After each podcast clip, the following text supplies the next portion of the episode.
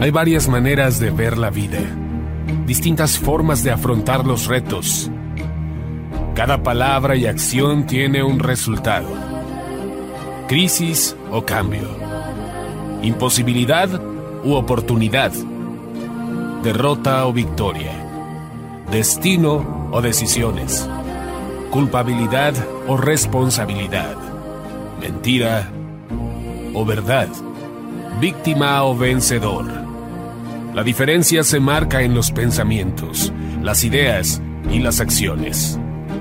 Esto es Mensajes de Victoria con Marco Tulio Carrascosa.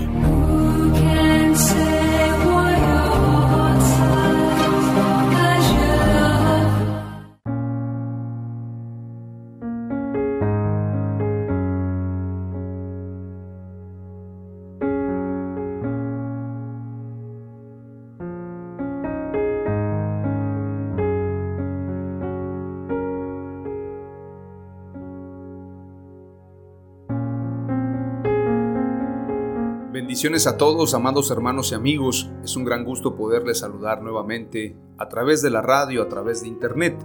Hoy estoy compartiéndoles el episodio número 33 de la serie Los frutos del Espíritu Santo. A este episodio lo he titulado El fruto de la misericordia. Voy a hablarles acerca de la misericordia. Es importante mencionar que la misericordia es central dentro de la ley de Dios. La misericordia es un fruto que demuestra verdaderamente si somos hijos de Dios. Cuando una persona es misericordiosa, cuando una persona tiene compasión por los demás, muestra con su vida, con sus hechos, con sus palabras, que es un hijo de Dios. Sin embargo, las personas que no tienen misericordia, las personas que no han aprendido a dar amor, a dar compasión, verdaderamente a dar ese fruto del Espíritu Santo, ese fruto de misericordia, no están mostrándose como hijos de Dios. Es importante entonces que nosotros aprendamos a amar la misericordia como dice la Escritura. Antes de compartirte este mensaje, quiero que hagamos una breve oración y le pidamos al Espíritu Santo que nos dé sabiduría, entendimiento y que podamos participar de esta gracia de esta misericordia podamos ser partícipes para poderla llevar con la gente más necesitada. Oramos a Dios. Padre amado, te doy gracias en el nombre de Jesús por tu palabra. Gracias por este tiempo. Gracias porque tú estás con nosotros y te muestras amoroso, misericordioso para con nosotros.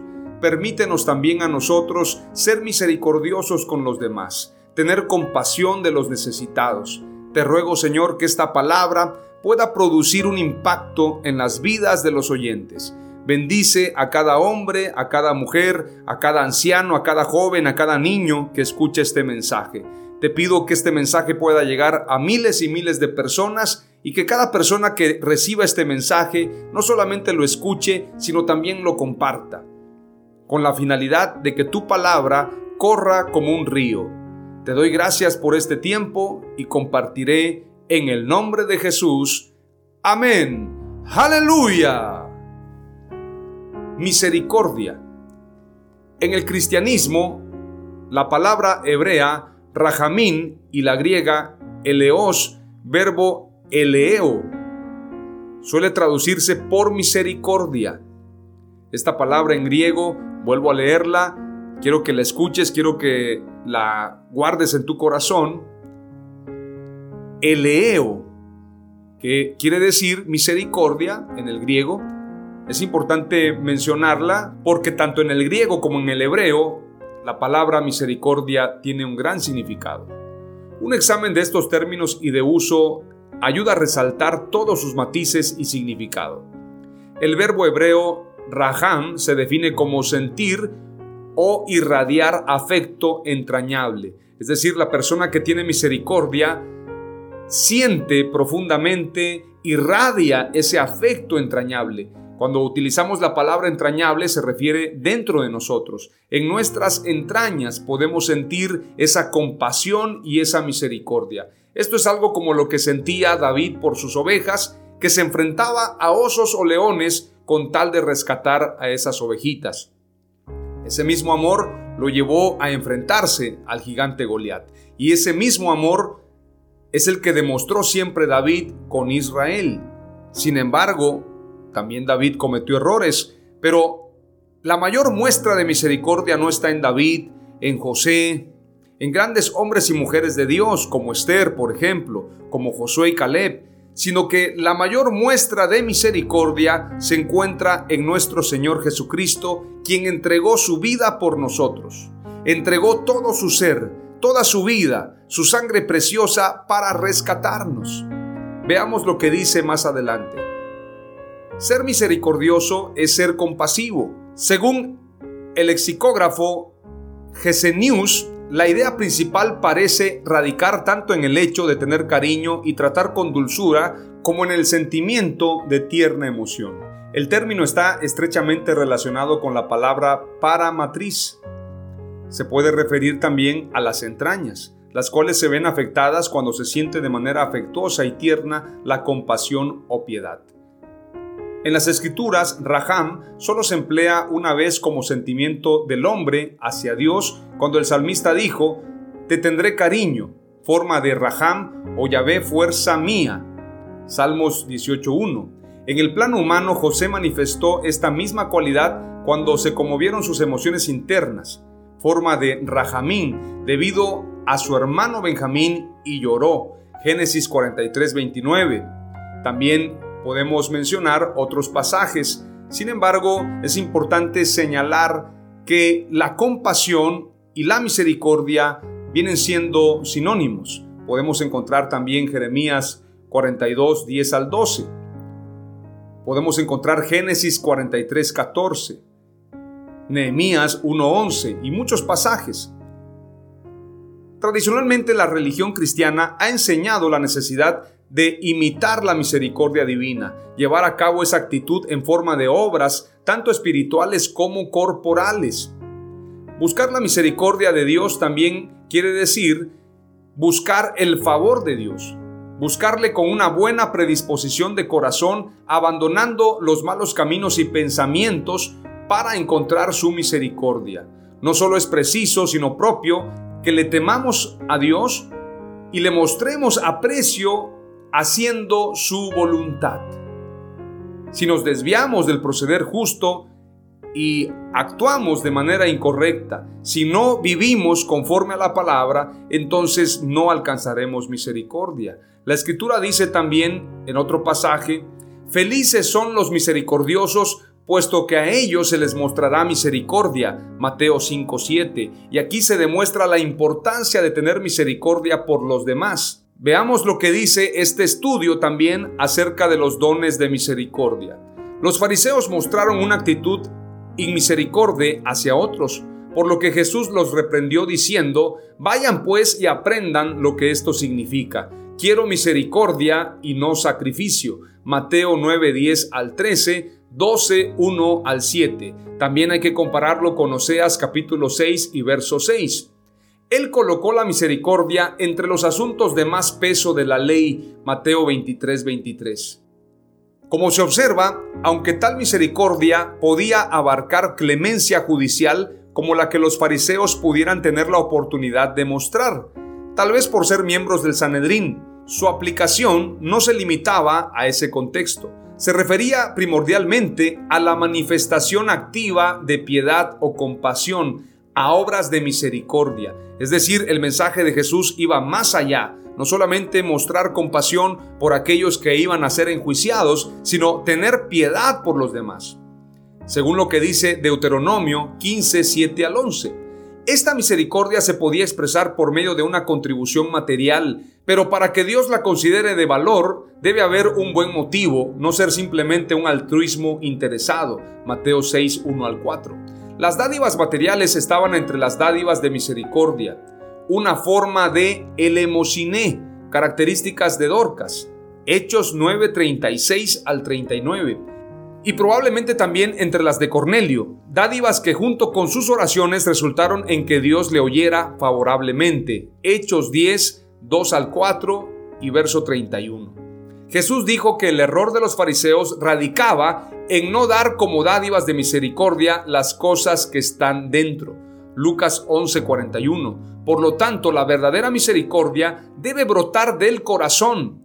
Jesús de Nazaret y sus discípulos se destacaron especialmente por las dádivas espirituales, de mucho más valor que las materiales, que misericordiosamente ofrecieron. Veamos Juan 6:35, Hechos 3, 1 al 8. Los miembros de la congregación cristiana, en especial los que actúan en ella como pastores, primera de Pedro 5, 1 al 2, deben cultivar la cualidad de la misericordia y reflejarla, tanto en aspectos materiales como espirituales, con alegría, nunca de mala gana. Romanos 12:8. El que la fe de ciertos miembros de la congregación se debilite puede hacer que enfermen espiritualmente y hasta que expresen dudas. Debido al peligro de muerte espiritual, se exhorta a sus compañeros cristianos a que sean misericordiosos con ellos y los ayuden a evitar un mal fin mientras manifiestan su misericordia hacia aquellos cuyas acciones no han sido correctas. Deben cuidarse de no caer en la misma tentación y han de ser conscientes de que no solo deben amar la justicia, sino también odiar el mal. Su trato misericordioso no implica que aprueban el mal. Judas 22, 23. Compárese con 1 de Juan 5, 16 al 17. Es importante entonces señalar que hay obras de misericordia las obras de misericordia son las que mostró Jesús. Las obras de misericordia son acciones caritativas, son acciones de amor mediante las cuales ayudamos a nuestro prójimo en sus necesidades corporales y espirituales. Isaías 58 nos muestra claramente. Es importante instruir, aconsejar, consolar, confortar como obras espirituales. Mostrar la misericordia también es perdonar y tener paciencia a los demás. Las obras de misericordia corporales consisten especialmente en dar de comer al hambriento, en dar techo al que no tiene, en vestir al desnudo, visitar a los enfermos y a los presos, enterrar a los muertos, lo que enseña Mateo 25. Estas obras que muestran el amor a la humanidad verdaderamente son importantes y necesarias. Esto es una práctica de justicia que agrada a Dios. El que tenga dos túnicas, dice la palabra, que las reparta con el que no tiene. El que tenga para comer, que haga lo mismo. Dad más bien en limosna lo que tenéis y así todas las cosas serán puras para vosotros. Lucas 11:41. Si algún hermano o una hermana están desnudos y carecen del sustento diario, y alguno de vosotros le dice, id en paz, calentaos, comed, pero no les dais lo necesario para el cuerpo, ¿de qué sirve? Santiago capítulo 2, verso 15 al 16. Juan capítulo 3 y verso 17. Es decir, la misericordia es un fruto que tiene que mostrarse. Veamos lo que dice Lucas capítulo 10 para poder concluir este mensaje. Parábola del buen samaritano. Jesús respondió con una historia. Un hombre judío bajaba de Jerusalén a Jericó y fue atacado por ladrones. Le quitaron la ropa, le pegaron y lo dejaron medio muerto al costado del camino. Un sacerdote pasó por allí de casualidad, pero cuando vio al hombre en el suelo, cruzó al otro lado del camino. Veamos lo que dice la escritura. Un sacerdote, no era cualquier persona, era un sacerdote el que se hizo a un lado. Cruzó al otro lado del camino y siguió de largo.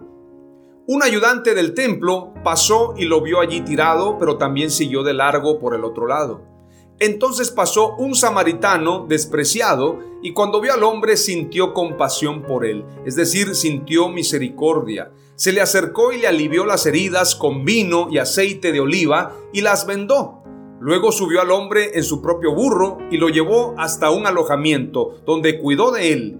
Al día siguiente le dio dos monedas de plata al encargado de la posada y le dijo, Cuida de este hombre. Si los gastos superan esta cantidad, te pagaré la diferencia la próxima vez que pase por aquí. Ahora bien, ¿cuál de los tres te parece que fue el prójimo del hombre atacado por los bandidos? preguntó Jesús. El hombre contestó, el que mostró compasión, el que mostró misericordia. Entonces Jesús le dijo, así es, ahora ve y haz lo mismo. Mateo 9:13 también dice en la escritura, Id pues y aprended lo que significa misericordia quiero y no sacrificio, porque no he venido a llamar justos sino a pecadores al arrepentimiento. El mensaje en esta parábola del buen samaritano es para una iglesia que está enfocada en sacrificios, que está enfocada en presentar ofrendas a Dios, que está enfocada en mandamientos y preceptos, pero ha abandonado lo más importante que es la misericordia. ¿De qué sirve que vayas al templo? ¿De qué sirve que des ofrendas, diezmos, limosnas? Pero no tienes compasión, no tienes misericordia de los demás, no te sirve de nada. Es necesario que verdaderamente demos fruto de misericordia y aprendamos lo que dice la Escritura. Mateo 9:13 es un mensaje para la iglesia de hoy.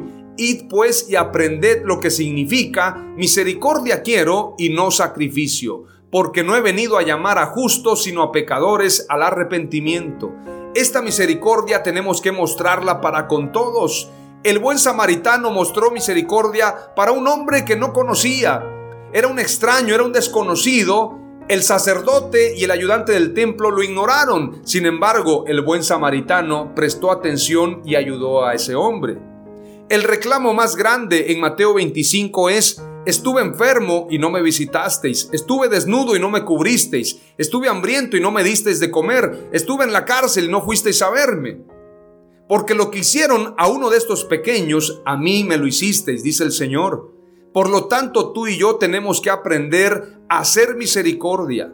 Tenemos que amar la misericordia. Veamos lo que dice Mateo 12:7. Y si supieses qué significa misericordia quiero y no sacrificio, no condenaríais a los inocentes. ¿Cuántas veces se condena al inocente en la iglesia?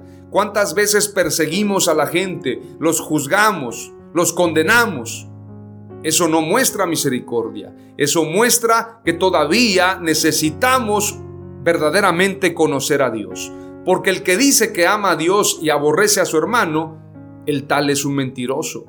Todavía está en tinieblas. Necesita conocer a Dios verdaderamente para poder amar a su prójimo. El llamado que te hago hoy es a que verdaderamente te autoanalices, medites, platiques contigo mismo y verdaderamente pienses si tienes misericordia por los demás. Si estás dando fruto de misericordia o un fruto de condenación. Porque la misericordia triunfa sobre el juicio. Así como Jesús perdonó a los pecadores, así Jesús quiere que perdonemos también nosotros. Así como Jesús nos perdonó a nosotros, así debemos perdonar a los que nos ofenden. Mateo 23, 23 dice, y este es un mensaje para la iglesia de hoy, este es un mensaje para nosotros. Hay de vosotros, escribas y fariseos hipócritas, porque pagáis el diezmo de la menta, del eneldo y del comino, y habéis descuidado los preceptos de más peso de la ley, la justicia, la misericordia y la fidelidad. Y estas son las cosas que debías haber hecho sin descuidar aquellas. Este es el llamado de Jesús para nosotros. Las tres palabras clave que te comparto el día de hoy son, tener misericordia es fruto del amor de Dios en nosotros. Si tú tienes el amor de Dios en tu corazón, tendrás misericordia de los demás. Si tú no tienes misericordia por los demás, entonces no has conocido a Dios y tienes que conocerlo. Como dice la canción de Marcos Witt, necesitas conocerle, porque Jesús no es religión. Jesús no es un profeta y nada más. Jesús es Dios y es el amor encarnado para que tú y yo amemos como Él nos amó a nosotros. La palabra clave número dos es la siguiente. La misericordia es sin distingo alguno. Es decir, no es para los que tú escojas. El buen samaritano tuvo misericordia de ese hombre sin conocerlo. La misericordia es sin distingo alguno. No hace acepción de personas. El amor es para con todos. La palabra clave número 3 es la siguiente. La misericordia es central en la ley. ¿Por qué lo digo? Por lo que dice Mateo 23, 23. Y habéis descuidado los preceptos de más peso de la ley. La justicia, en medio, la misericordia y la fidelidad. Por esto, la palabra clave número 3 es la siguiente. La misericordia es central en la ley. Oramos a Dios. Padre amado, te doy gracias en el nombre de Jesús por esta palabra Gracias por este tiempo, Señor. Te ruego, amado Dios, que nos enseñes a amar la misericordia, que seamos misericordiosos así como tú eres con nosotros. En el nombre de Jesús, te adoramos y bendecimos tu nombre. Amén. Aleluya.